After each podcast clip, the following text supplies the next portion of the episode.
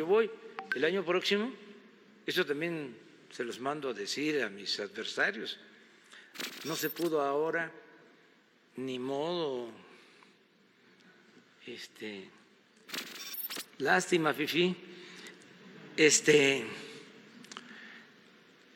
lástima, Margarito, pero al revés. Eh, pero ahí viene, viene la revocación del mandato y a eso me someto. Si la gente dice, ya no queremos que continúe el presidente, que renuncie, vámonos a Palenque. Por eso me voy a apurar de aquí a marzo, que viene la revocación.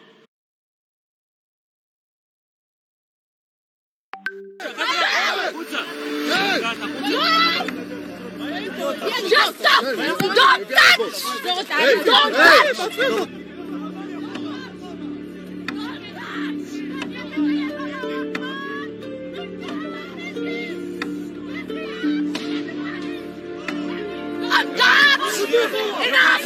Enough!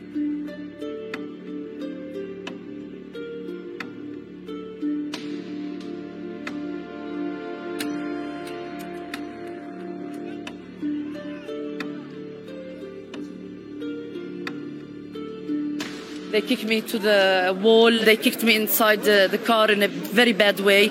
It was a message for all, every, all the journalists. We kicked Al Jazeera. We put it. Uh, we, we, put now Al Jazeera in our hand, so everybody will be uh, afraid and nobody will cover. No, we will cover everything.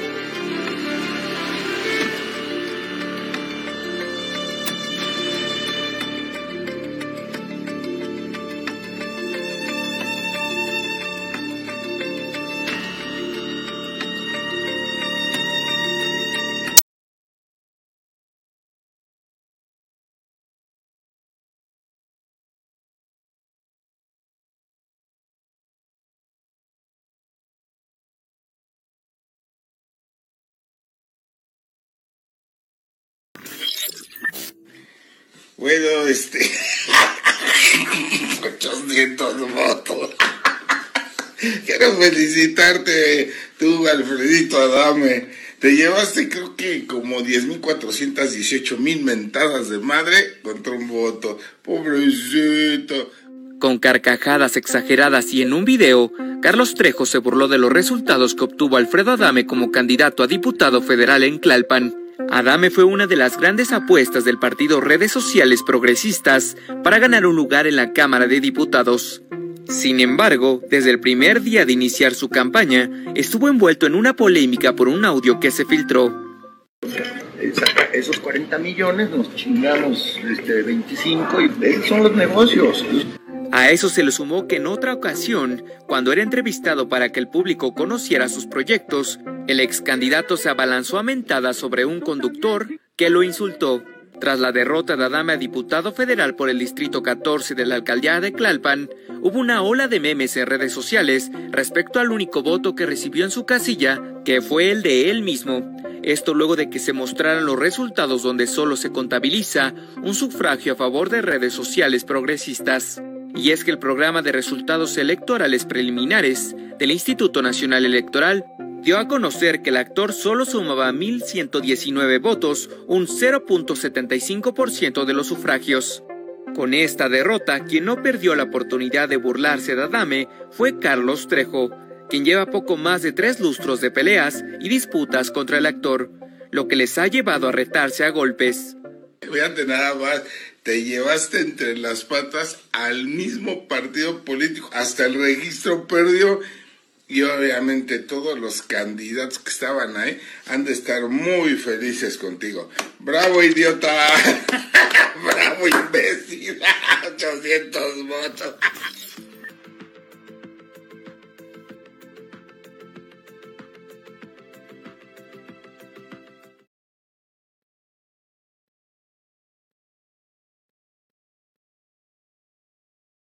los videos?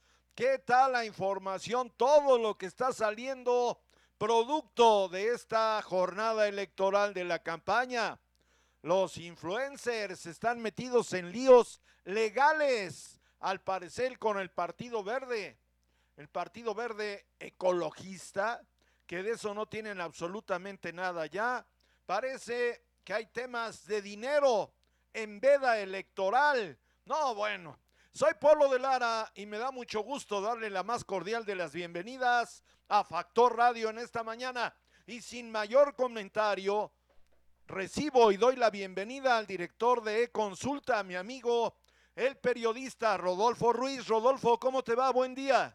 ¿Cómo estás, Julio Leopoldo? Pues buenos días. Eh, te comento que las declaraciones que ayer por la mañana hicieron los dirigentes estatales del, del PAN y el PRI, adjudicándose las victorias que en Puebla obtuvo la coalición Va por México y anticipando que en 2024 podrían ir juntos para ganar la gubernatura, son en realidad una cortina de humo para esconder sus pobres resultados. Y es que fuera de Puebla y Cholula la coalición no funcionó, no ganó diputaciones federales ni locales, ni ayuntamientos importantes en términos poblacionales. Por el contrario, por ir separados en Tehuacán, San Martín Texmelucan, Huauchinango, Zacatlán, Tecamachalco, Chalchicomula de Sesma y Amozoc, perdieron esas cabeceras distritales y se dividieron un voto que finalmente favoreció a los candidatos de la coalición Juntos Hacemos Historia, conformada por Morena, el PT y el Partido Verde, en demarcaciones locales y federales clave. Antes de apropiarse de victorias en las que poco o nada contribuyó como las de Puebla Capital y San Andrés Cholula, donde Genoveva Huerta incluso jugó a perder, la dirigente panista debería explicar por qué los candidatos y candidatas que impuso en el resto de los distritos de la entidad no ganaron.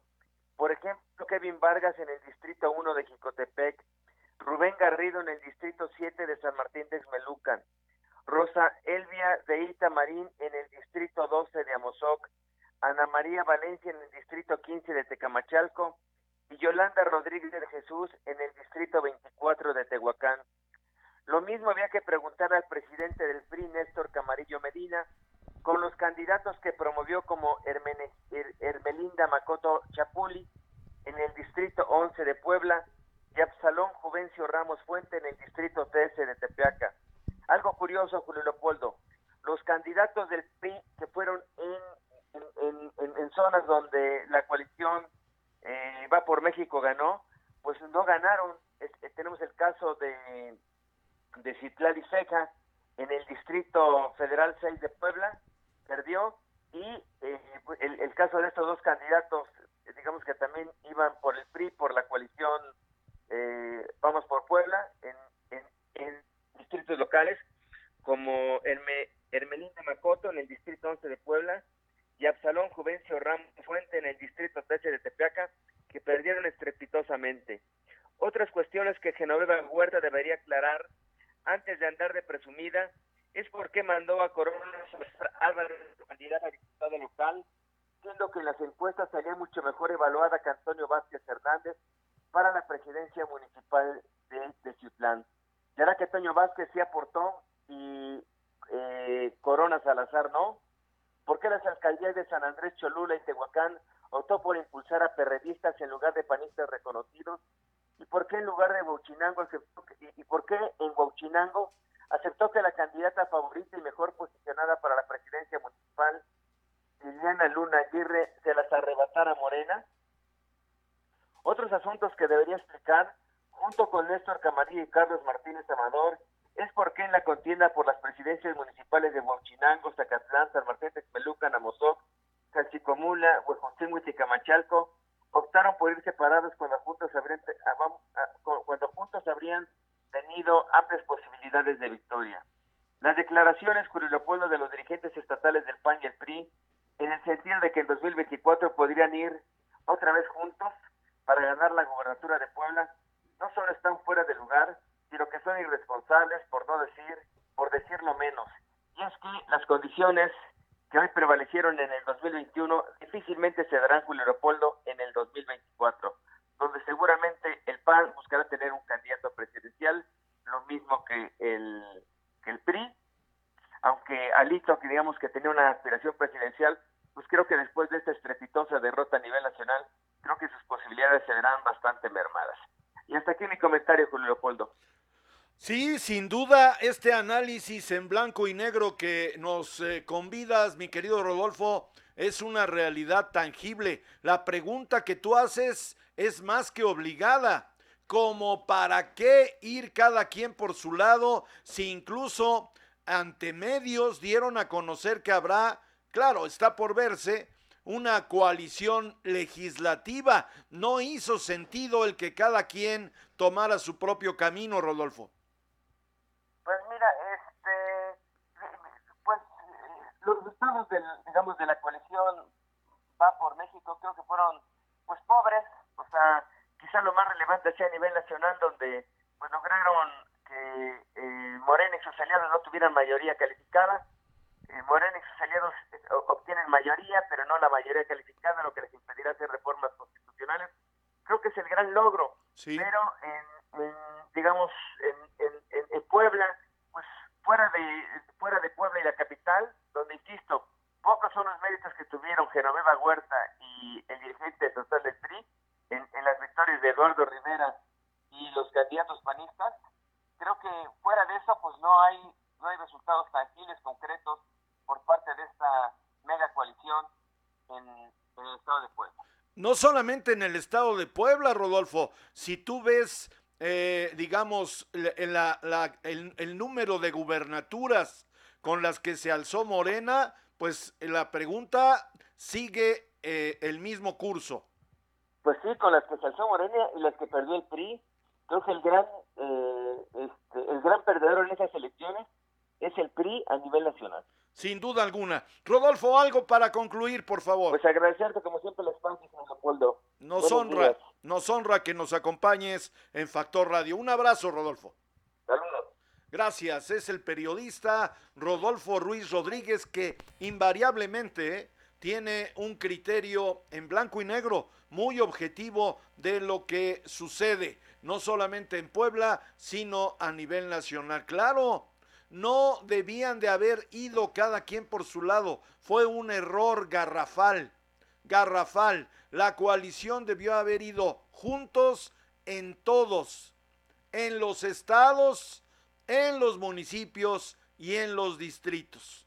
Le jugaron al mandrake, esa es la realidad. Y sí, lo dijimos aquí en su momento, el PRI no tenía posibilidades. Mandaron candidatos ya muy vistos, ya muy vistos. Yo no quiero mencionar nombres por no herir susceptibilidades, pero los candidatos del PRI, muy vistos, no hace sentido. Voy al primer corte de la mañana y regreso a saludar a quienes ya nos acompañan. Bienvenidas, bienvenidos. No le cambie, como para qué.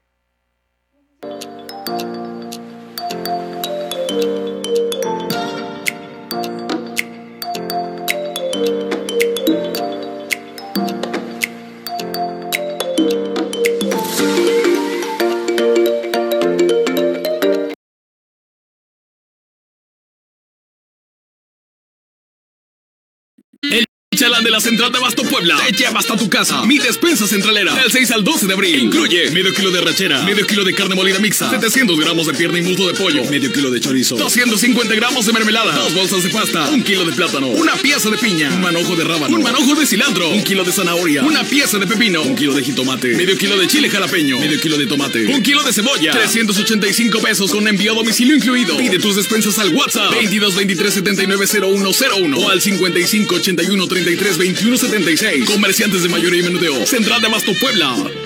El chalán de la Central de Abasto Puebla te lleva hasta tu casa. Mi despensa centralera del 6 al 12 de abril. Incluye medio kilo de rachera, medio kilo de carne molida mixta, 700 gramos de pierna y muslo de pollo, medio kilo de chorizo, 250 gramos de mermelada, dos bolsas de...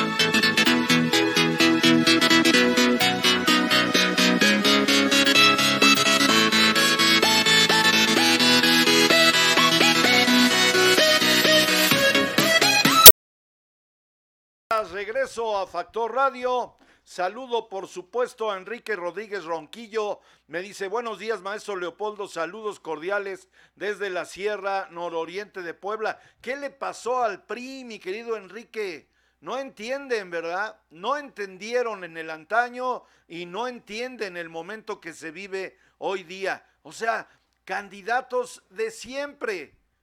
Ay, caray. Ahí están, yo ni los voy a mencionar. No hace sentido. Pero los de siempre, o sea, no entienden. No entienden que tienen que refrescar su estructura. Y a lo mejor ya no entendieron, ¿eh? Porque para la próxima presidencia de la República, se lo digo hoy, 8, es 8, 8 de junio, se lo digo. El PRI no va a tener con quién ni cómo jugar la presidencia de la República. Así se lo pongo desde ahora. Mi querida Caro Jiménez Venegas, qué gusto, abrazo grande, mi querida amiga. Alberto Vázquez, tenía rato que no te veía por aquí. Alejandra Robles, qué gusto. Nora Fuentes, ¿qué tal, mi querida Nora? Tienen gobernador Fosfo, Fosfo, ¿eh? Movimiento Ciudadano. Mira, Nora, allá en Nuevo León se evidencia algo que es una realidad. Ya no, ya no se ve quién va a ganar, sino la ciudadanía hoy está haciendo suyo el voto de castigo. A mí no me convence el tema de que este muchacho Samuel García, o no sé cómo se llama, ganó a la buena. Claro que no. Es una forma de la ciudadanía de decir, estamos hartos de lo mismo. Estamos hartos de lo de siempre. Su campaña, mercadotecnia. O sea, yo vi las imágenes ayer del grupo de eh, la, ¿cómo se llama? Eh, lésbico gay, así se llama, el grupo LGBT. LGBT, todos bailando ahí con él y con la influencer que es su mujer. ¿Quién ganó? ¿Quién ganó? La ciudadanía, que buscaron una vertiente nueva. ¿Quién perdió? Ahí le va. Perdió el PAN, el PRI, el PRD y perdió el único gobernador independiente que habíamos logrado en este país, el Bronco.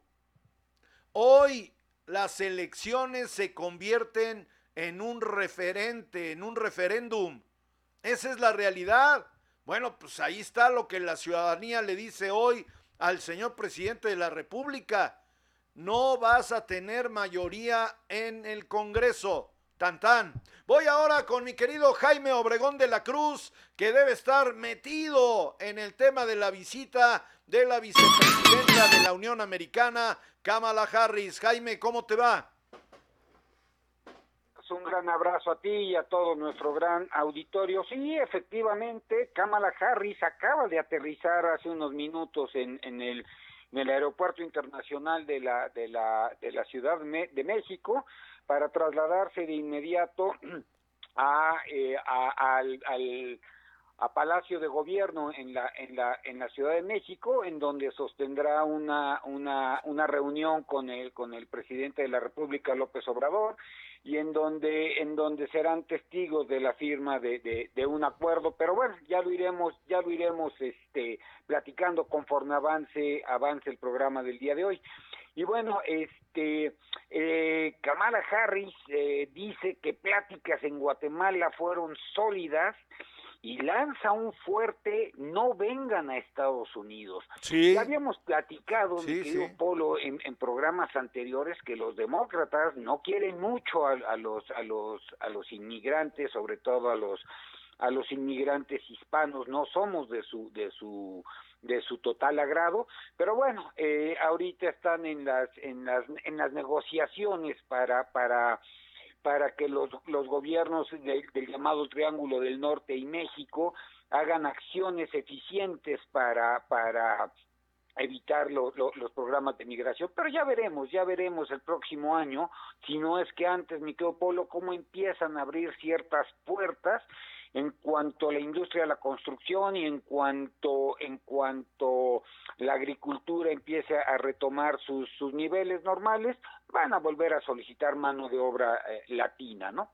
Pero bueno, la vicepresidenta de Estados Unidos aseguró también que un grupo de trabajo que combine recursos de los departamentos de justicia, Estado y Tesoro va a trabajar con los fiscales locales de Guatemala para, para castigar la corrupción en Centroamérica.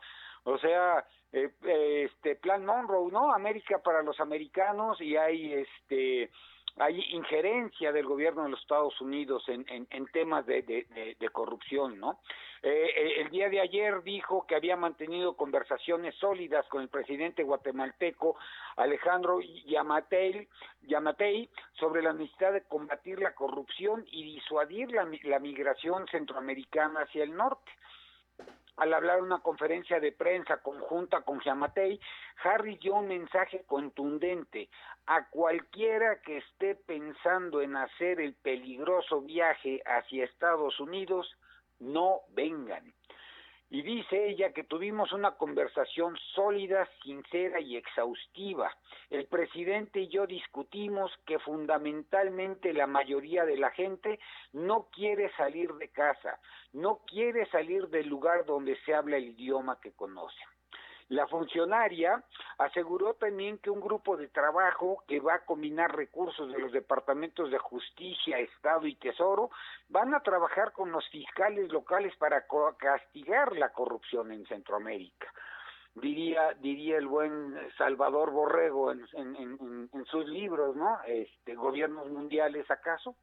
El gobierno de Estados Unidos ha estado presionando a los gobiernos del Triángulo Norte de Centroamérica, integrado por Salvador, Guatemala y Honduras, a comprometerse con el combate a la corrupción a fin de mejorar las condiciones de su gente y evitar así la inmigración masiva. Pero esos esfuerzos se han, visto, se han visto socavados por los escándalos de corrupción y la resistencia a los jueces respaldados por Estados Unidos, conocidos por su compromiso con la lucha contra la corrupción, así como las preocupaciones de que la región se está dirigiendo hacia tendencias más autoritarias. ¿Dónde hemos escuchado eso? El gobierno del presidente Joe Biden también reveló el lunes detalles de otro grupo de trabajo de fiscales para combatir el tráfico de personas en Centroamérica y México. Bueno, aquí, aquí en el caso mexicano, yo siempre lo he dicho que las autoridades del Instituto Nacional de Migración, la Policía Federal, pues, están hasta el cuello metidos en la, en, en, en, la cuestión del tráfico de personas. Nada más hay que darse una vuelta por la, la, la, frontera del Suchiate allá en, en Chiapas, Guatemala, y vemos cómo ellos eh, dirigen el tráfico, ¿no? Pero bueno, este el fiscal general de Estados Unidos, Merrick Garland, detalló que la Fuerza de, Tarea Conjunta Alfa reunirá los recursos del Departamento de Justicia y de Seguridad Nacional contra los grupos de tráfico y trata de personas más prolíficos y peligrosos de la región, según el comunicado que dan. ¿no?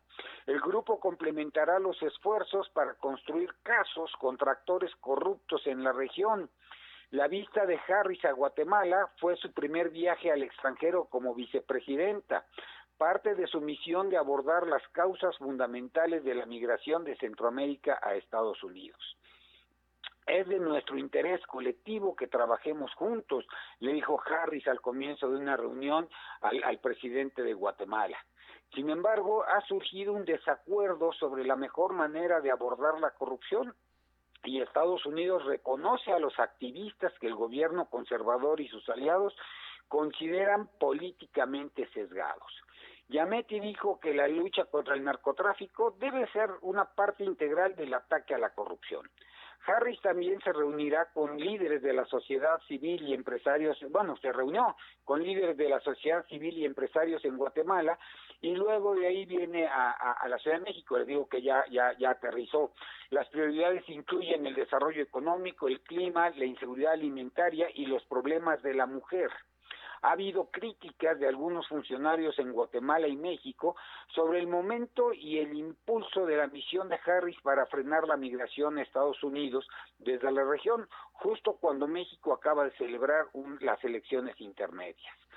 Ed Harris también confirmó que el gobierno de los Estados Unidos donará medio millón de dosis de vacunas contra el COVID-19 a, a Guatemala. Y bueno, este ah, ya ya ya va rumbo Palacio de, de, de, Gobierno, ya ya deben de estar en la primera reunión, ya deben de estar este en la en la prensa en la prensa certificada ya deben de estar tomando la, las, las fotografías oficiales. Después de este evento tiene la, una reunión privada con el con el presidente de la República el embajador el, los secretarios el secretario de Relaciones Exteriores de México en donde bueno van a van a van a definir eh, dos acuerdos básicamente, ¿no? El, primero es sobre sobre migración y el segundo es sobre desarrollo económico. Posteriormente a la reunión con el presidente se, eh, se traslada a un hotel de la Ciudad de México en donde eh, se va a reunir con, con un grupo de mujeres empresarias. Posteriormente va a estar con líderes obreros. Eh, bueno. Adelante, adelante, Jaime. Eh, no, no te interrumpo, no te interrumpo porque todo lo que estás comentando es de la mayor importancia. Adelante, Jaime. Ah, eh, posteriormente de la reunión con líderes obreros, donde se, se va a tocar el te un tema muy importante, mi querido Polo, es la cuestión de los salarios en, en, en, en México, puesto que los, los eh, líderes obreros norteamericanos están peleando que México tiene, está haciendo dumping salarial dentro del Tratado de Libre, de Libre Comercio. Y bueno, bien sabemos que en nuestro, en nuestro país hay un perverso acuerdo entre gobiernos, sindicatos y la iniciativa privada para tener constreñidos los, los, sueldos de los trabajadores. Y bueno, eso genera muchas ganancias a los dueños del capital, pero al final genera pobreza en la, en la población. Y posteriormente la, la, la señora Cámara, Cámara Oye Jaime, oye Jaime, ahí sí te voy a interrumpir. A ver, los temas torales es un tema de economía y si me das permiso es cómo ayudar para que la gente se quede, se quede en sus comunidades. O sea, desde El Salvador hasta México hay que buscar condiciones para que la gente no tenga que emigrar. A mí me parece que esos son los dos temas fundamentales, pero de ahí se desprende lo que ahora comentas. A ver, ¿por qué me voy a Canadá? ¿Por qué me voy a la Unión Americana? Pues porque en México no gano bien, porque es mi estatus no es digno, porque egresé de una universidad con título profesional, preparado, y tengo que andar mendigando que me den empleo, Jaime. O sea, es verdaderamente impresionante. Entonces el tema de elevar los ingresos es fundamental, Jaime. Es, cor es correcto, se tienen que elevar los ingresos de los trabajadores mexicanos porque cada día cada día se paga menos y luego si le sumas el concepto de inflación, pues estamos estamos peor, ¿no? No, pues ni para los frijoles, hermano. Imagínate, un pro, a un profesionista le ofrecen entre 8 y 10 mil pesos aquí en, en, Puebla por trabajar en una empresa. En la Ciudad de México quizá le ofrezcan 14 mil pesos en, en, en, los Estados Unidos un mesero, un mesero mexicano se lleva al día de propinas 100 dólares, mi querido Polo. Sí, ya, claro. Ya podemos ver la, la diferencia. No, ¿no? es terrible. Ahí una diferencia. Es terrible, Jaime. A ver, nada más hay que checar. Seguramente tú tienes sobre tu escritorio el dato que es contundente, pero es terrible, de terror. O sea, ¿cuánto entró por remesas a nuestro país en lo que va del año? Yo pregunto, como lo pregunté antes de que llegara López Obrador a la presidencia, ¿qué sería de este país sin las remesas? Pero hay otro tema que debe preverse. Y a mí me parece que la dupla, así lo veo yo, es un comentario personal, que la dupla Joe Biden y Kamala Harris habla de dos personajes que se han preparado en la escuela política y en la escuela de gobierno. ¿Qué diferencia a un estadista de un gobernante, mi querido Jaime? La visión de futuro. Y si lo que está haciendo Kamala Harris es prever a futuro, eso es lo que se tiene que hacer, mi querido Jaime. Bueno, es que eh, los, los Estados Unidos tienen, tienen muy claros sus conceptos políticos y de, estadí, y, y, y de estadistas de, de, su de su de su de su visión de, de, futuro. De hecho lo tienen consagrado sí pero en su, pero en pero su a ver Jaime lo, lo tienen yo diría como país pero ahora sí voy a hablar eh, en, en retrospectiva ¿Por qué yo invariablemente critiqué y cuestioné al señor Donald Trump? Porque no tenía ni idea de a dónde llegó, mi querido Jaime. No hay correcto. oficio político y no hay experiencia de gobierno. En el caso de los que están en este momento, los señores se prepararon durante toda su vida para llegar al gobierno. Es muy diferente, mi querido Jaime. Estoy completamente de acuerdo. Y lo que te estaba yo diciendo, lo tienen consagrado en su constitución, Sí, esa sí. visión de, de, de, de- de futuro la tienen consagrada.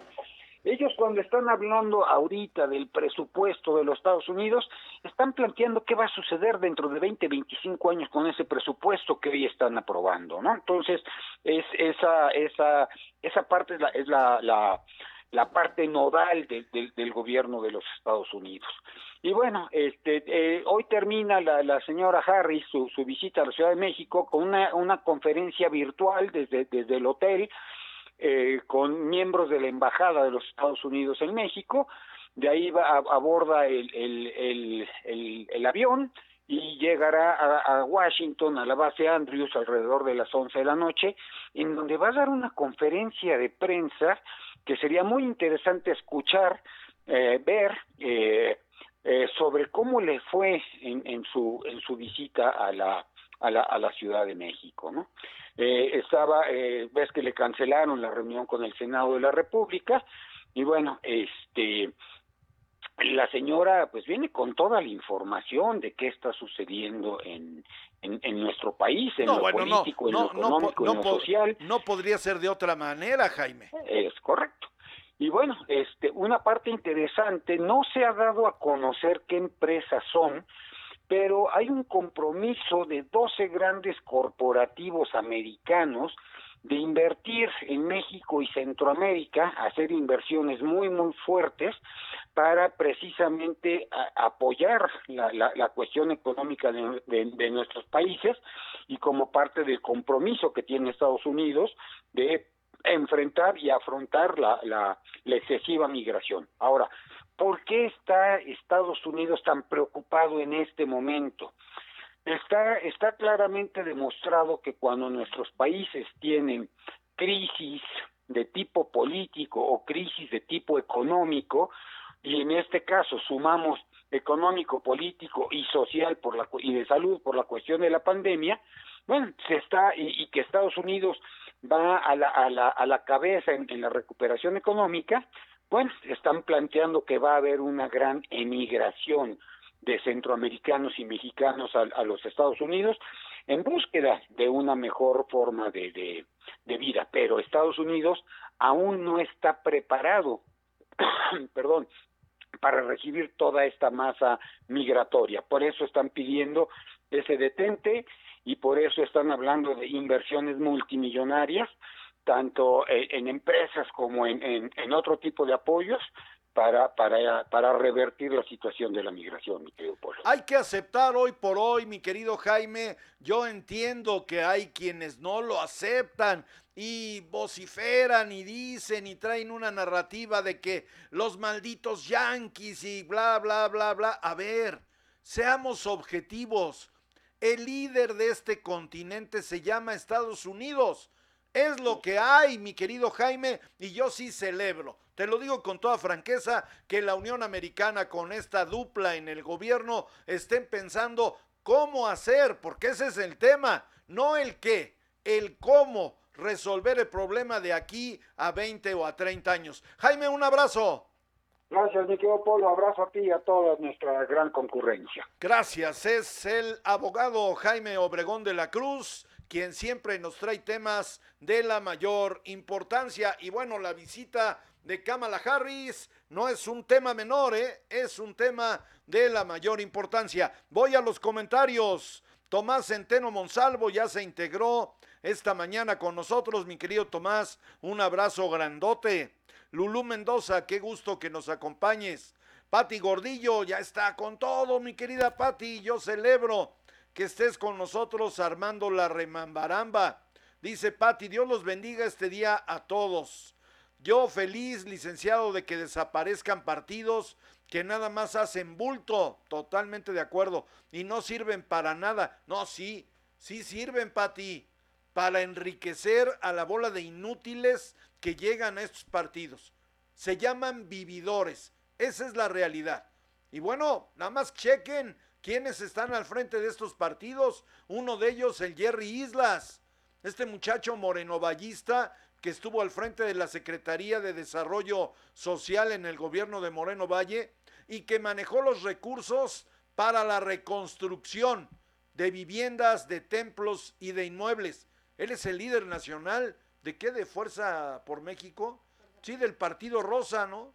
Que puso como candidato aquí en Puebla a este señor Santa María que obtuvo creo que 80 votos en la candidatura a la presidencia municipal de Puebla. Pero bueno, dice también Pati Gordillo, aquí en este programa los ciudadanos dijimos que ya no queríamos dinosaurios con mucha cola, ¿cierto? Que les pisaran en estas elecciones y muchos partidos. No les importó y los pusieron. Pues sí, ahí está el tema del PRI con los resultados que hoy están a la vista. Así que ni para quejarse, ni modo. No escucharon, pues son los grandes perdedores. Y ya para terminar, Pati Gordillo me dice, no, licenciado, ni ocho mil, siquiera los profesionistas les ofrecen seis mil pesos mensuales. Absurdo. Absurdo desde donde se vea cuando un ignorante farandulero como diputado gana 100 mil al mes. Y lo peor es que algunos se religieron, mi querida Patti. Vamos a hacer el análisis posteriormente. Yo creo que ya regresa la columna de collage todos los lunes o vamos a ver qué día andamos más, menos complicados, pero sí vamos a analizar ahora quiénes lograron la reelección y qué hicieron en funciones. Voy a, al corte, regreso, no le cambie.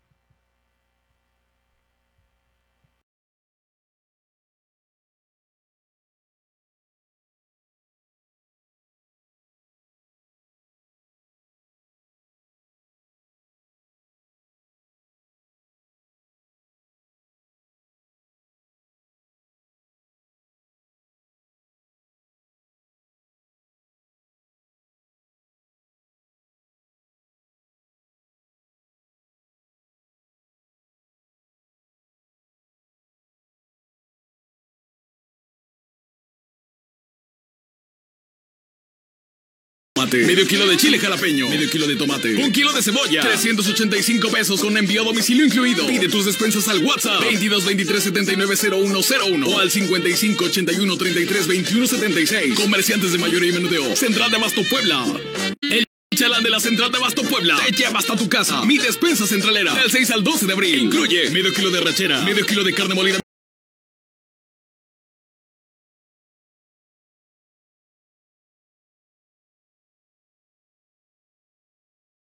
kilo de chorizo, 250 gramos de mermelada, dos bolsas de pasta, un kilo de plátano, una pieza de piña, un manojo de rábano, un manojo de cilantro, un kilo de zanahoria, una pieza de pepino, un kilo de jitomate, medio kilo de chile jalapeño, medio kilo de tomate, un kilo de cebolla, 385 pesos con envío a domicilio incluido. Pide tus despensas al WhatsApp. 22 23 79 0101 o al 55 81 33 21 76. Comerciantes de mayoría y menudeo. Central de Abasto Puebla.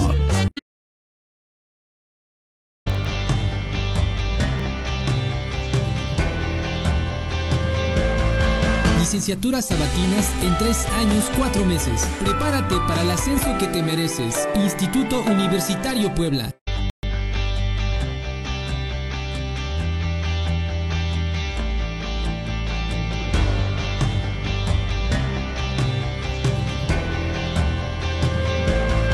Licenciaturas sabatinas en tres años, cuatro meses. Prepárate para el ascenso que te mereces. Instituto Universitario Puebla.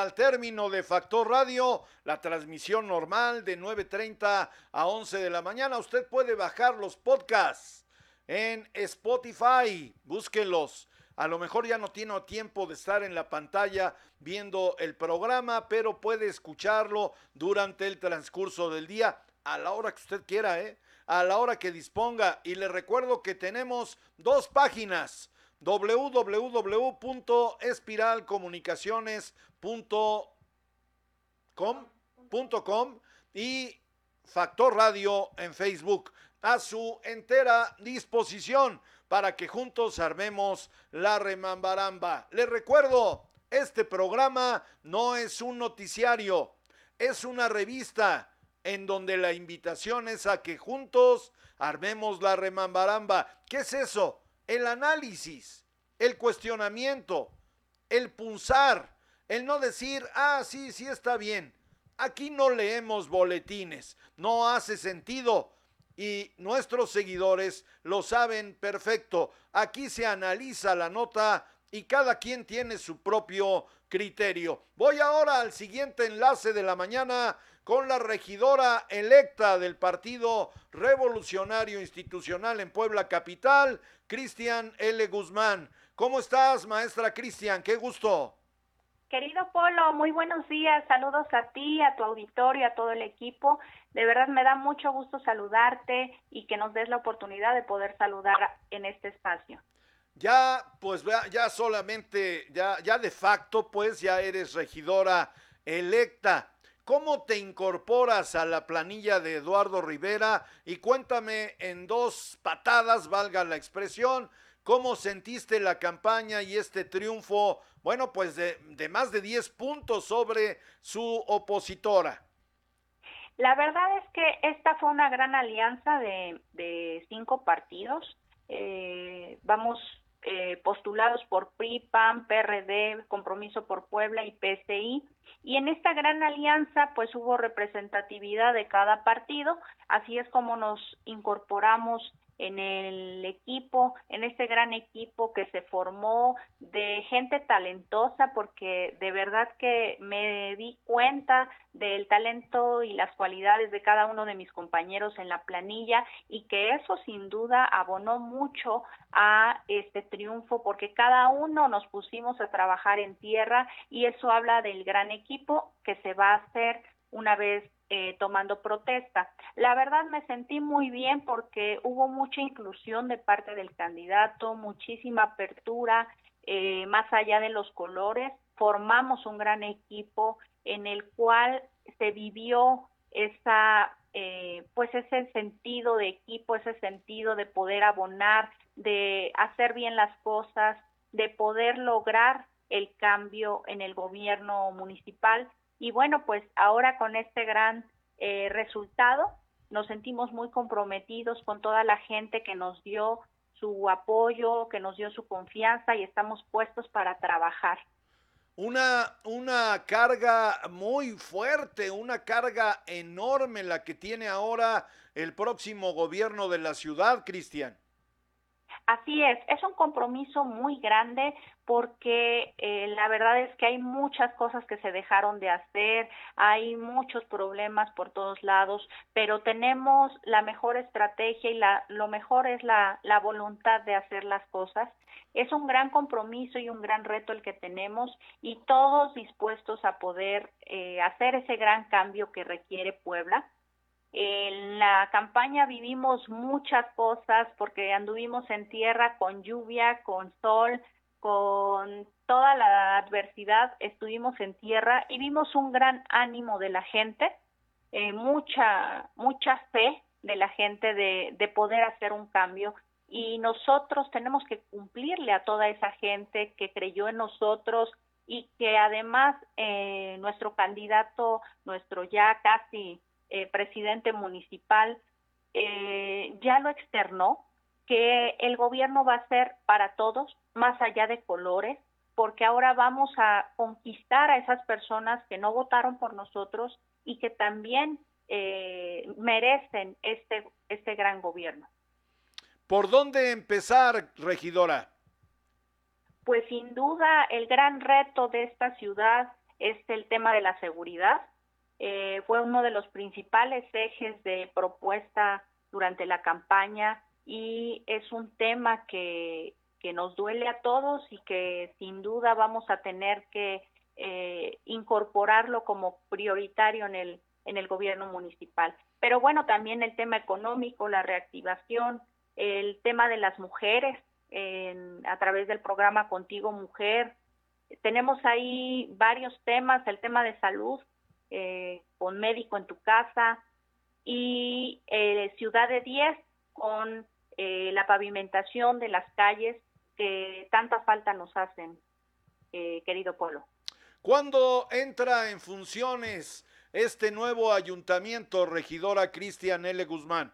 En octubre, entramos el 15 de octubre y bueno, pues eh, tenemos unos días de transición para eh, poder afinar el plan y las estrategias que se llevarán a cabo una vez entrando. Ya se tiene un gran avance por parte de Eduardo Rivera y yo estoy segura que va a ser el mejor gobierno que ha tenido nuestra ciudad. ¿Cuál es la función que tú, eh, digamos, no como regidora, es un hecho indiscutible que serás regidora en el próximo cabildo, pero más allá de la comisión o la presidencia de comisión que tú tengas, ¿qué propuesta llevas ya al interior de este gobierno? Sin duda a mí el tema que siempre me ha movido es el tema de mujeres, eh, mucho apoyo a las mujeres. Eh, la verdad es que me siento muy, muy contenta porque en, en, mi partido siempre me han dado la oportunidad de, de, trabajar a favor de los derechos de las mujeres y ahora en, de, en el gobierno pues sin duda daremos ahí eh, un gran, una gran propuesta para poder eh, seguir avanzando en los derechos de las mujeres que es el tema que, que a mí siempre me ha movido, pero lo más importante va a ser lograr la cercanía con la gente. Eh, este gobierno no puede cambiar solo las cosas, no puede hacer solo las cosas. Durante los tres años se deberá tener esta cercanía con las colonias, con las juntas auxiliares, las unidades habitacionales, para lograr que todo lo que se aplique sea de acuerdo a las necesidades que tiene la ciudadanía. Muy bien, eh, ¿tienes una idea, alguna estadística de cuántos votos lograste tú como representante del PRI sumar a este triunfo electoral? Bueno, eh, el triunfo de, de, Eduardo Rivera y de este gran proyecto fue de alrededor de 280 mil votos, poquito más. En el tema de partido abonamos alrededor de 50 mil votos a este proyecto. 50 mil votos aportó el Partido Revolucionario Institucional a través de tu persona. ¿Alguien más te acompaña como regidor del PRI? Eh, no, no solo a través de mi persona. Estos votos son votos de todo el trabajo del equipo de, del PRI, no solamente de una servidora, sino de todos los que eh, estuvimos trabajando en este gran proyecto. Eh, reconocer ahí a el trabajo del directivo estatal, del municipal, de cada uno de los liderazgos. Y en la planilla vamos eh, Leobardo Soto eh, Enríquez y va también Karina Romero Alcalá. No, bueno, pues más de lo mismo, ¿no? Leobardo Soto, hijo del líder de la CTM. Ay, no, no entienden en tu partido, mi querida Cristian y la hija de Blanca Alcalá. No, bueno, la verdad es que yo reconozco que tu inclusión en esta planilla oxigena al PRI, pero el PRI no entiende. ¿Por qué no entienden, Cristian?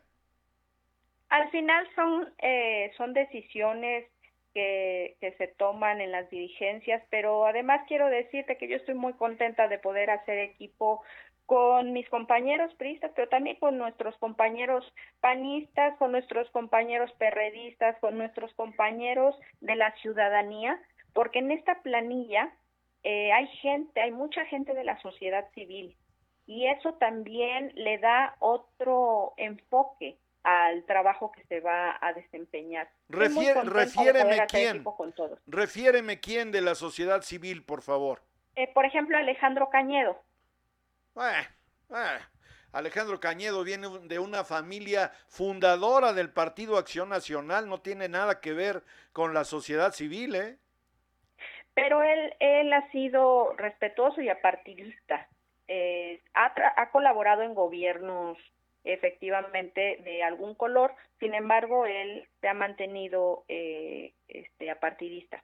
Muy bien, muy bien, Cristian. Pues es un gusto escucharte, un gusto saber que tienes la pila puesta y que vas con todo al Ayuntamiento de Puebla a trabajar. Al margen de platicar contigo, hemos venido señalando que el PRI fue el gran perdedor en el espectro nacional. Pero bueno, en tu caso creo que hay que reconocer que entendieron que hay que enviar rostros, perfiles nuevos que le aporten al propio partido. Cristian, te ruego que durante estos tres años le permitas a Factor Radio seguir en comunicación contigo, así como lo hemos hecho desde hace un buen rato.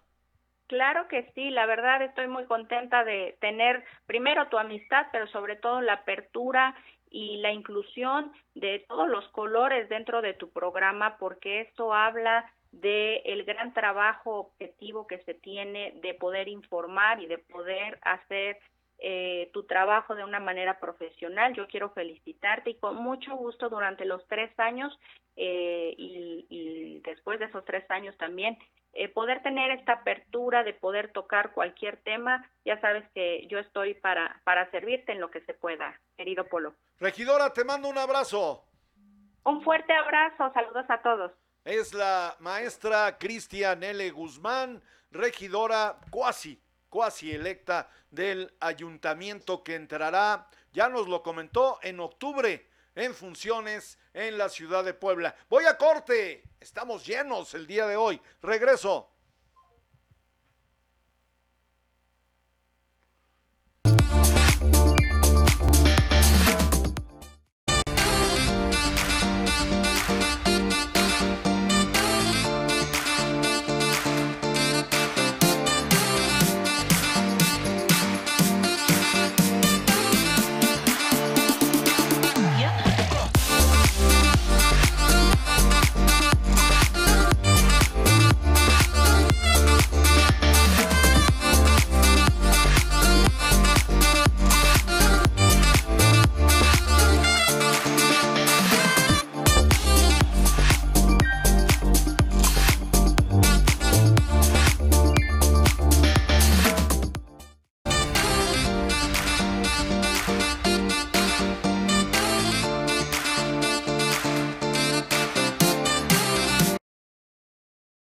El chalán de la central de Abasto Puebla te lleva hasta tu casa. Mi despensa centralera. Del 6 al 12 de abril. Incluye medio kilo de rachera, medio kilo de carne molida mixta, 700 gramos de pierna y muslo de pollo, medio kilo de chorizo, 250 gramos de mermelada, dos bolsas de pasta, un kilo de plátano, una pieza de piña, un manojo de rábano, un manojo de cilantro, un kilo de zanahoria, una pieza de pepino, un kilo de jitomate, medio kilo de chile jalapeño, medio kilo de tomate, un kilo de cebolla, 385 pesos con envío a domicilio incluido. Pide tus despensas al WhatsApp 22 23 79 0101 o al 55 81 33 21 76. Comerciantes de mayoría y menudeo. Central de Abasto Puebla. El chalán de la Central de Abasto Puebla.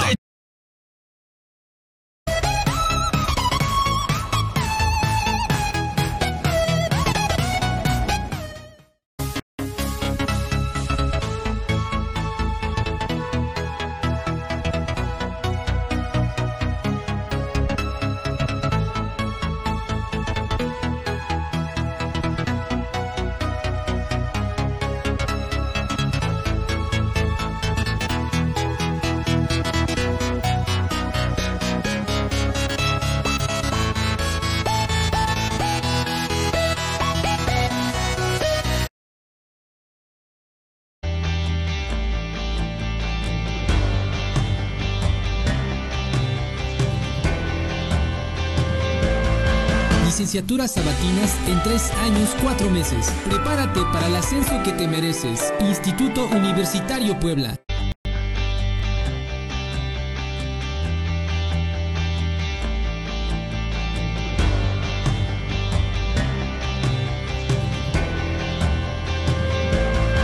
Licenciaturas sabatinas en tres años, cuatro meses. Prepárate para el ascenso que te mereces. Instituto Universitario Puebla.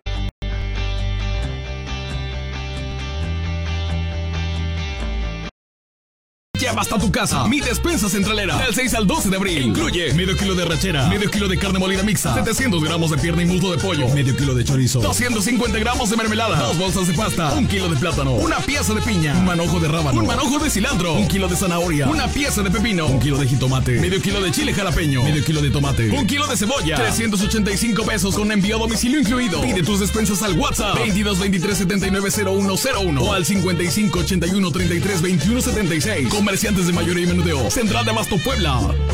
El chalán de la Central de Abasto Puebla te lleva hasta tu casa. Mi despensa centralera. Del 6 al 12 de abril. Incluye medio kilo de rachera, medio kilo de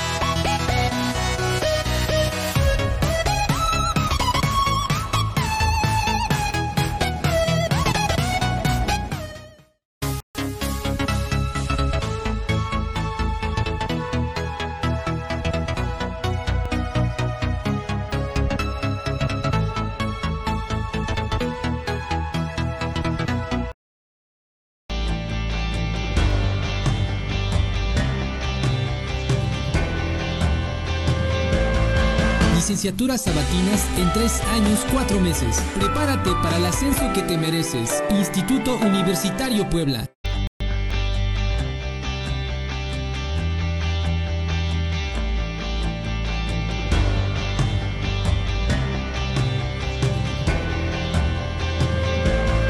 Licenciaturas sabatinas en tres años, cuatro meses. Prepárate para el ascenso que te mereces. Instituto Universitario Puebla.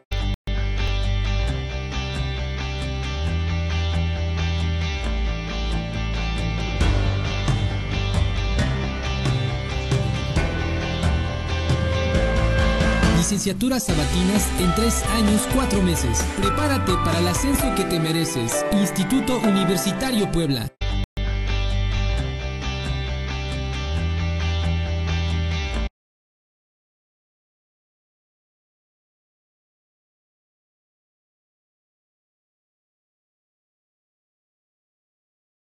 Tor Radio, Agustín Juárez Martínez me dice, saludos cordiales amigos y amigas del Grupo 500, vamos por la grandeza de Puebla. Seguimos, mi querido Agustín, trabajando por la grandeza de Puebla. Guillermo Arreola López dice, saludos estimado y querido maestro Polo, a trabajar, que ya vendrán las mejores oportunidades. Un abrazo y saludos a todo el Grupo Puebla 500. Lulú Mendoza, por parte del PRI, es pan con lo mismo no les dieron, eso, eso dije, Lulú, eso dije.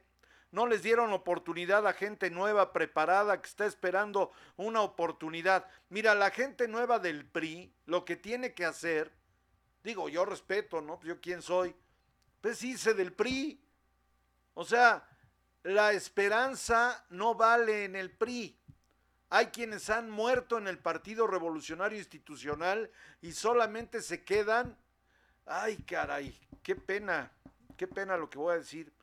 Pero, pero bueno, lo voy a dejar en como el chinito, porque iba yo a utilizar otra, otra frase, pero es muy fuerte. No, es de familias. La hija de Beltrones, el hijo de Leobardo Soto, eh, el hijo, la hija de Blanca Alcalá, el hijo de Juan Carlos Lastiri, que parece que va a ser regidor ahora y, el papá diputado local, si es que le tocó en la plurinominal. O sea, es un partido de hijos y de hijas. Ahí se la dejo. ¿A qué voy? Rafael Ramírez Hernández, dirigente del PT en el estado. ¿Cómo te va? Buenos días. Hola, buenos días. Saludándote en esta mañana, mi estimado amigo. Oye, bueno, pues como, como dirigente de, de la mesa directiva del Partido del Trabajo en Puebla, lo primero que me gustaría escuchar, ¿cuál es su evaluación? Porque yo vi muy pobre la votación para el PT en el Estado, Rafa. Sí, tiene razón, digo, ahí, ahí, si hacemos una valoración de los momentos en los que hemos tenido votaciones en Puebla, pues efectivamente en otros en otros procesos llegamos a alcanzar hasta 10 puntos y un poquito más en este proceso en un en un momento donde somos aliados del presidente y del gobernador este pues los resultados son esos. Realmente es un tema de reflexión es un tema de de, valorar realmente qué se está haciendo bien y qué, y qué no se está haciendo bien. Entonces ahí tiene razón. Creo que es un asunto que efectivamente los electores hoy están prefiriendo otras opciones y, y, pues tenemos que hacer algo en cuanto a este tema, mi estimado amigo. Oye, lo digo con respeto a tu persona y lo digo haciendo un análisis objetivo, en blanco y negro. Ahora sí que como la canción de Armando Manzanero, no es nada personal. Pero ¿qué falló, Rafa? ¿Qué fue lo que falló? El ir con Morena, que bueno, la verdad es que Morena, este, pues trae, trae una serie de, de, ay, ¿cómo le llamamos? Trae una serie de cánceres ahí, pues terribles, porque hay quienes dicen, es que Morena ganó gubernaturas, ajá, pero perdió la mayoría en Cámara de Diputados y eso era vital, vital para el presidente de la República que dice que está feliz, feliz, feliz, pero pues yo no se la compro, Rafa. Bueno, mira, son varios factores. Este, eh, evidentemente el tema de la alianza con Morena creo que es correcto. Este, la marca Morena la marca Morena es un tema que está muy alto, todavía se mantiene alto. El tema es a veces los liderazgos que representan los proyectos. Y este, por un lado, y por otro lado, pues evidentemente la definición de candidaturas eh, o, de perfiles que se que se comentan. Tú sabes que aquí en el caso de, yo estuve comentando varios en varios momentos de lo, de los de los municipios donde éramos gobierno y yo había señalado eh, oportunamente que muchos de estos este gobiernos no estaban haciendo las cosas bien. Es cierto, aquí lo dijiste. Y yo digo, yo lo, lo comento y mira, este en el caso de Puebla, te puedo decir, digo, hubo mucha soberbia. Yo no sé si de Claudia Rivera o de su equipo, pero al menos yo, este, con tiempo y forma, le ofrecí hacerle cuando menos seis reuniones donde yo le di la agenda, los eh, posibles eh, horarios, fechas, y nunca hubo una respuesta. Entonces, este, digo, si no... ¿Estás y- y hablando, estás así, hablando digo, de la campaña? sabe. ¿Estás hablando de la campaña, Rafa? ¿Perdón? ¿Estás hablando de la campaña? Sí, claro, digo, Ah, de la caray. campaña, digo. Entonces, eh, eh, es algo que Claudia Rivera realmente no cuidó las formas o su equipo realmente no supo, porque después, de- ya posteriormente se disculparon de que era un tema de agenda, pero bueno, pues al final de cuentas, digo, si le ofreces cinco o seis reuniones con gente en, de- en determinadas zonas y simplemente te ignoran, pues es que al final de cuentas o se sentían ganadores o simplemente este no había coordinación. En el caso de Puebla, cuando menos al PT le correspondían dos regidurías, cosa que no se cerraron y simplemente no le dieron la oportunidad pues a, a- a que eso ocurriera. A ver, a En ver, a ver, a ver. O sea, ¿no llevaron ustedes eh, en la planilla eh, candidatos? Pues había un, un compañero que era regidor, pero pues no se incluyó realmente al petismo en la planilla, no se incluyó. Lo mismo ocurrió en, en San Andrés Cholula. Realmente eh, en los procesos pasados teníamos derecho a un regidor. Aquí el tema es de la siguiente manera. Se firma un convenio nacional, en ese convenio se, entiende que vamos a un proceso donde vamos en coalición y en esa coalición se entiende que el candidato tiene que promover al PT y tiene que incluir a, a gente del Partido del Trabajo, cosa que no ocurrió. Digo, en, en la caso, en el caso de la capital no ocurrió por Claudia, pues realmente solamente pues se queda ahí con un espacio, no incluyen al segundo espacio. En el caso de San Andrés, como tú sabes, si es público, los compañeros que trabajaron por mucho tiempo este, en el tema del PT, pues los ignoró, no se incluyó en la planilla al PT.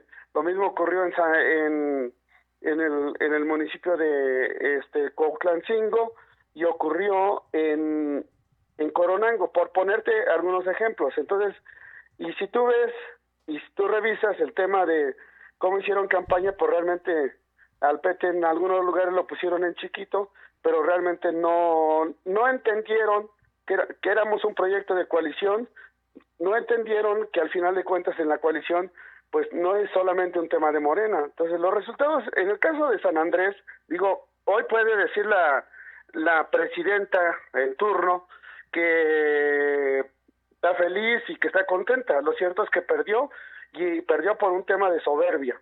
Digo, este, la gente que en su momento lo apoyó, como es Adán Chicali, que al final de cuentas él fue el factor principal para que ella llegara a la presidencia, pues simplemente lo dejó fuera, él tuvo que ir por otro proyecto, en, en otro proyecto a donde obtuvo tres mil votos. Digo, tres mil votos que pudieron sumar, eh, despreció el tema del PT, que le pudieron sumar, y bueno, pues esa es la realidad. Entonces, lo, muchos de nuestros eh, abanderados en este proceso no entendieron o no han entendido o realmente mucha gente de Morena no ha entendido realmente que cuando se es una coalición pues vamos en coalición y tiene que haber el respeto para los aliados y tiene que haber la inclusión y eso lo vemos en los proyectos de enfrente donde al final de cuentas este suman y suman respetando a lo mejor sean chiquitos, pero los eh, realmente hay un respeto en la promoción, en la inclusión.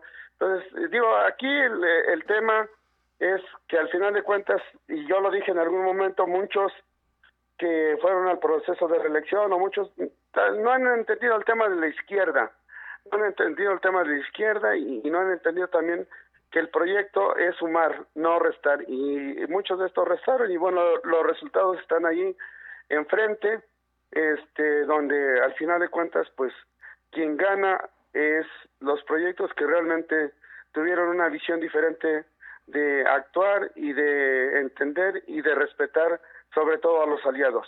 Tengo en mis manos los resultados, el programa de resultados electorales preliminares, Rafa. Estoy platicando con Rafael Ramírez, miembro de la dirigencia estatal del Partido del Trabajo en Puebla. y dame permiso de leer los resultados que aparecen en, el, eh, en, en, este programa. Mira, el, el partido Compromiso por Puebla, pues al parecer se va, obtuvo 2.2%. El PCI se queda con 3.9%. Eh, el partido Nueva Alianza se queda con 3.9. No, bueno, este fue un verdadero desastre, un ridículo. El partido Encuentro Solidario se va con 2.2. Redes sociales progresistas se va 1.8.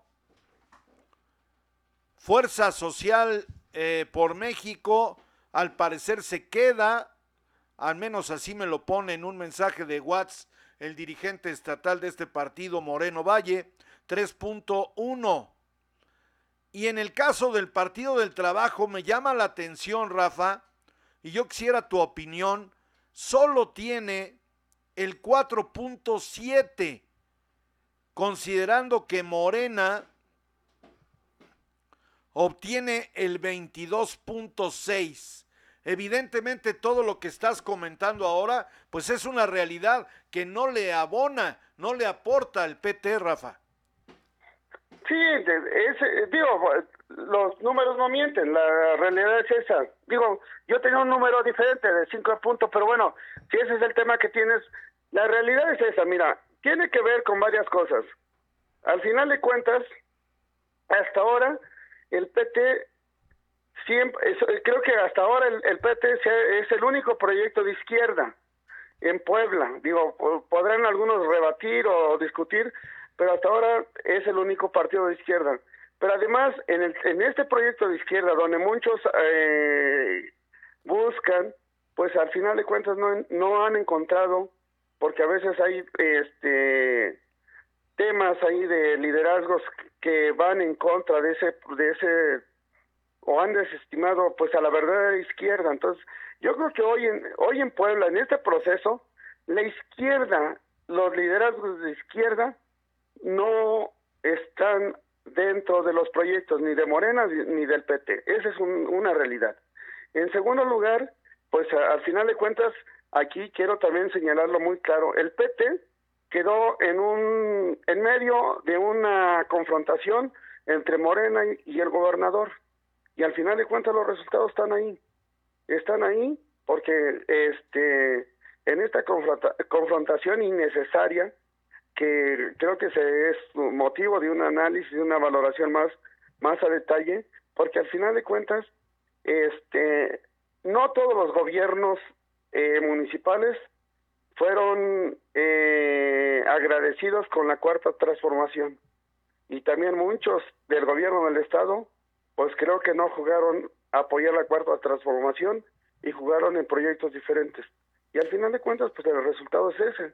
Bueno, se habla, se habla incluso, Rafael, no sé si tengas alguna opinión al respecto de que, bueno, ahí están los videos, las declaraciones de Miguel Barbosa, de que no precisamente fue apoyando a Morena. Pues mira, el tema es claro. Digo, él lo que buscaba, el, el, gobernador lo que buscaba era tener mayoría en el Congreso sin importar de qué proyecto era. Creo que ese objetivo pues lo está logrando. El asunto es que de hoy en adelante pues muchos ni siquiera pueden, ¿con qué derecho pueden hablar de izquierda si al final de cuentas en el proyecto de izquierda, en, el, en, los proyectos que buscamos, que los que trabajamos, al final de cuentas, pues realmente no son agradecidos en ese tema. Entonces, pues es, es parte, digo, los resultados de esta elección son más que claros, son más que obvios, en donde el tema es que al final de cuentas la izquierda sigue siendo la izquierda sin ser tomada en cuenta, sin ser parte de este proyecto, y al final de cuentas sigue ahí, este ausente y haciendo la tarea, ¿no? En un tema ideológico que pues hoy por hoy no es tomado en cuenta. Y bueno, para corroborar este tema yo te preguntaría, ¿cuántas presidencias municipales logra el PT como resultado de esta contienda, Rafa? Pues estamos ahí haciendo la valoración. Yo creo que en los siguientes días ya te tendré el dato. Bueno, pues lo dejamos para la siguiente colaboración para saber si al PT en términos de pragmatismo electoral le fue bien o le fue mal en esta elección.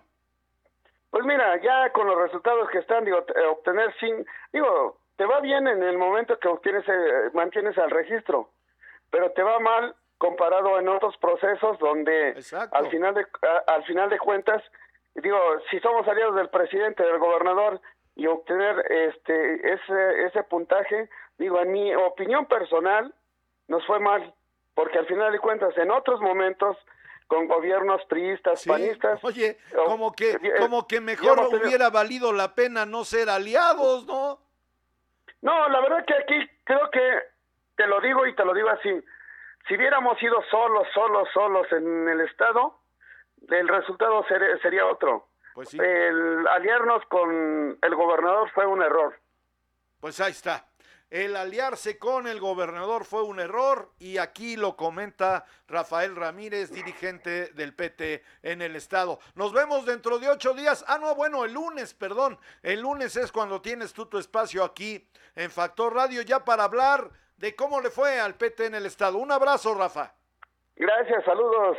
Gracias. Pues sí, la verdad es que se le está pasando a Morena lo mismo que le pasó al PRI. Igualito. O sea, a ver, ¿cómo es posible que no, que no, que no vayan, que no caminen con quienes les ayudaron para llegar al poder? O sea, no puede ser.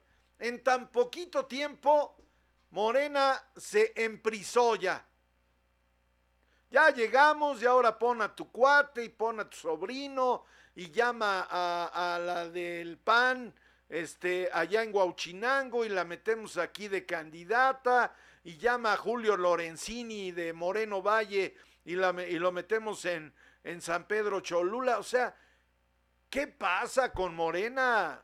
O sea, de verdad es muy lamentable.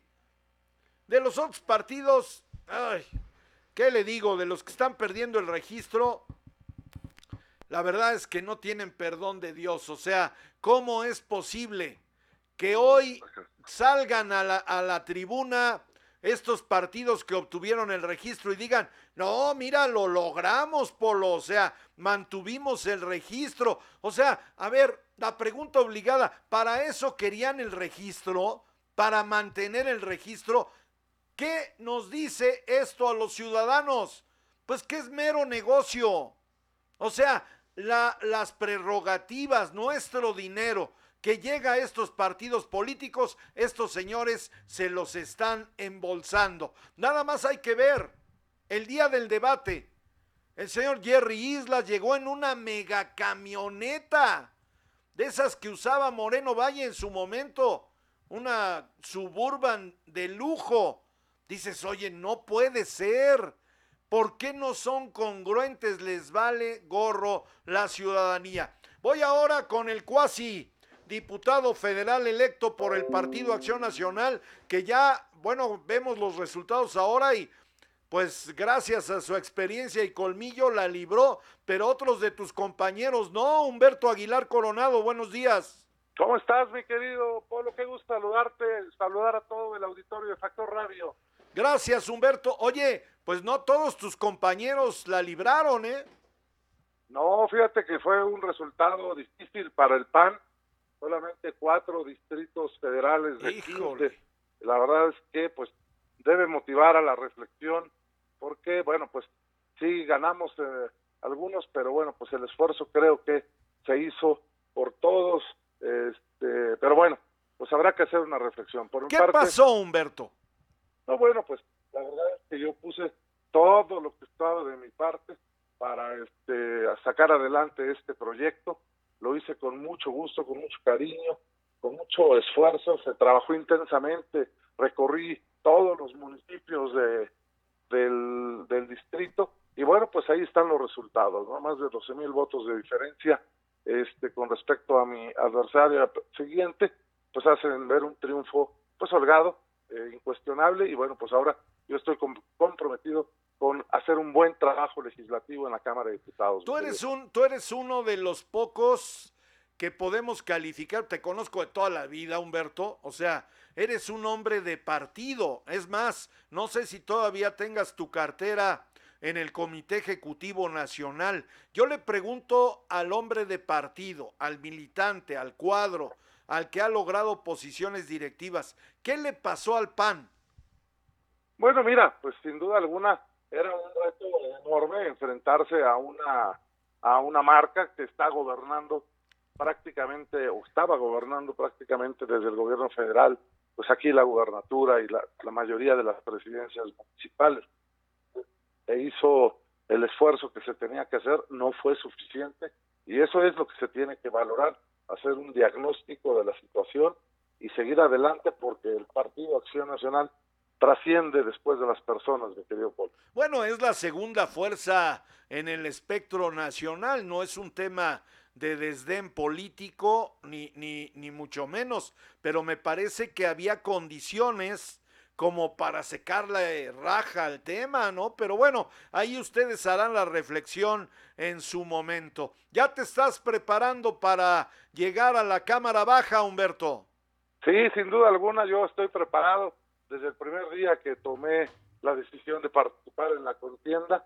Mi, en mi mente solo estuvo el triunfo, sacar adelante este distrito y bueno, y ahora por supuesto, pues la mente está puesta en la integración del propio grupo parlamentario, distribución de comisiones, etcétera. Seré, como tú lo sabes muy bien, mi querido Polo, un diputado actuante. ¿Qué llevas en la agenda, Humberto? Porque, bueno, pues hoy, aunque dice el señor presidente de la República que está feliz, feliz, feliz, pues yo no se la compro, digo, ya no tiene eh, cómo operar en la Cámara de Diputados, aunque todo indica que el verde hará de las suyas. Sí, bueno, todo el mundo sabemos cuáles son la función de sus partidos, pero bueno, pues con esta nueva conformación de la Cámara será muy complicado para ellos, no será fácil para nosotros, pero esperamos ser una oposición constructiva, una oposición responsable. El, el, eh, yo te, te quiero pedir, Humberto, desde ahora lo hago y lo hago de manera pública para que nos generes facilidades a Factor Radio para poder estar en la Cámara de Diputados cuando haya sesiones importantes y poder compartir lo que va a pasar en esta nueva legislatura. Por supuesto que sí, cuenta con ello, mi querido Polo. Sabes que yo soy un hombre de inclusión y qué más con todos los medios que han sido tan atentos conmigo como ustedes. Bueno, pues ahí está. ¿Cuántos votos de distancia con la señora Salvatori, ¿no? Era, era la contrincante, sí. la, la banderada de Morena, sí. Así es, Ca casi 12 mil votos de diferencia. 12 mil votos de diferencia. No, pues ni cómo hacerle, ¿no? Así es, mi querido Polo. Muy bien, Humberto, pues que haya mucho éxito. Gracias por aceptar el enlace. Seguramente vas a armar la remambaramba, como decimos en Factor Radio, en la próxima legislatura. Este ah. triunfo te permite avisorar algún anhelo a futuro de mayor envergadura? Bueno, pues se abren perspectivas, posibilidades, pero ahorita vamos a hacer nuestro trabajo bien serio, responsable y comprometido en la Cámara de Diputados. ¿La gubernatura del Estado, Humberto? Bueno, pues pensemos en eso después. Muy bien. Humberto, un abrazo.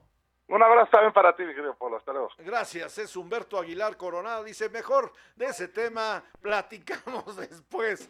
Pero no lo, no lo descarte, ¿eh? O sea, no lo descarte. Humberto es un hombre que ha venido haciendo la tarea política desde, uff, desde hace un buen rato. Fue secretario de gobernación municipal en el ayuntamiento, diputado local y bueno, después de ser senador de la República, hoy llega y no, vaya, la sufrió con Rafael Moreno Valle, ¿eh? los seis, ocho, ocho años que eh, Rafael Moreno Valle tuvo poder político en Puebla, Humberto Aguilar Coronado simplemente no pintó, el tigre no pudo entrar a su propia jaula. Y hoy, bueno, pues ahí está, y no lo podemos descartar, es un hombre con todo el colmillo, con toda la garra, diría yo, como para poder aspirar a la próxima gubernatura del estado. Eso lo dije yo. Él dice, vamos a esperar vamos a esperar y ahorita vamos a lo que tenemos enfrente. Caro Jiménez, ah, caray, algo pasó, algo pasó en nuestra transmisión. Caro Jiménez Venegas, te saludo con el cariño de siempre. Julio Mechún Cervantes me dice saludos, Polo de Lara, buenos días a todos y a todas. En todos los partidos políticos es necesario la depuración y darle oportunidad a gente preparada con alto valor de dignidad para defender los derechos sociales que le convenga a los mexicanos y la única forma para ser competitivo es la educación como elemento fundamental. No hay de otra. Somos muy pocos los profesionistas. Es correcto. Y es el sector más vapuleado en este momento, ¿eh, Julio? O sea, ser profesionista en este momento no es garantía ya de felicidad, de prosperidad. Es un tema muy delicado. Alejandra Robles, Yuli Gallardo Márquez, Víctor Manuel Coca Suárez, un abrazo, Víctor Manuel. Lupita Comisario ya se reintegró aquí a la comunidad de Factor Radio. Agustín Juárez me pone Claudia León de Cruz. No entiendo eso, Agustín. Ojalá me orientes. Dice, buen día, un saludo desde la perla de la Sierra nororiental del estado de Puebla, Teciutlán. Bonito Teciutlán, la tierra, la tierra de mi señora madre. Agustín Juárez, eh, Elvi Gaitán Cortés, nuestra coordinadora de enlace, está con todo. Gracias a quienes nos acompañan aquí en el programa.